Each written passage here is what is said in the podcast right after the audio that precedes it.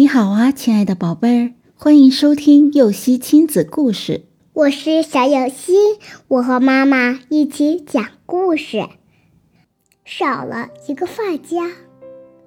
国王有七个女儿，这七位美丽的公主是国王的骄傲。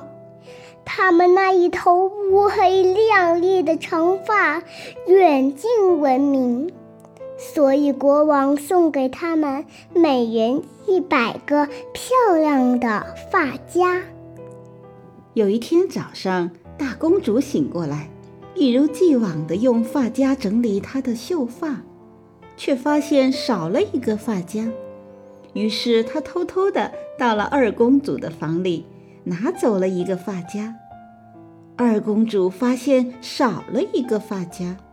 便到三公主房里拿走了一个。三公主发现少了一个发夹，也偷偷的拿走四公主的一个发夹。四公主如法炮制，拿走了五公主的发夹。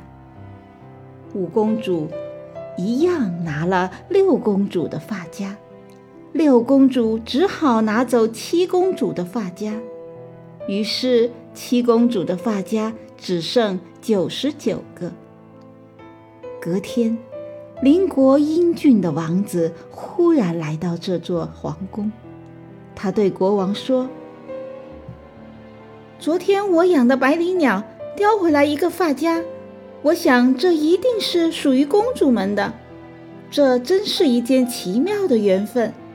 只是不晓得是哪位公主掉了发夹。”那六位公主听到这件事，都在心里说：“是我雕的，是我雕的。”可是他们的头上明明完整的别着一百个发夹，所以虽然懊恼得很，却都说不出口。只有七公主走出来说：“我掉一个发夹。”话刚说完。她一头漂亮的长发，因为少了一个发夹，全部掉了下来。王子不由得看呆了。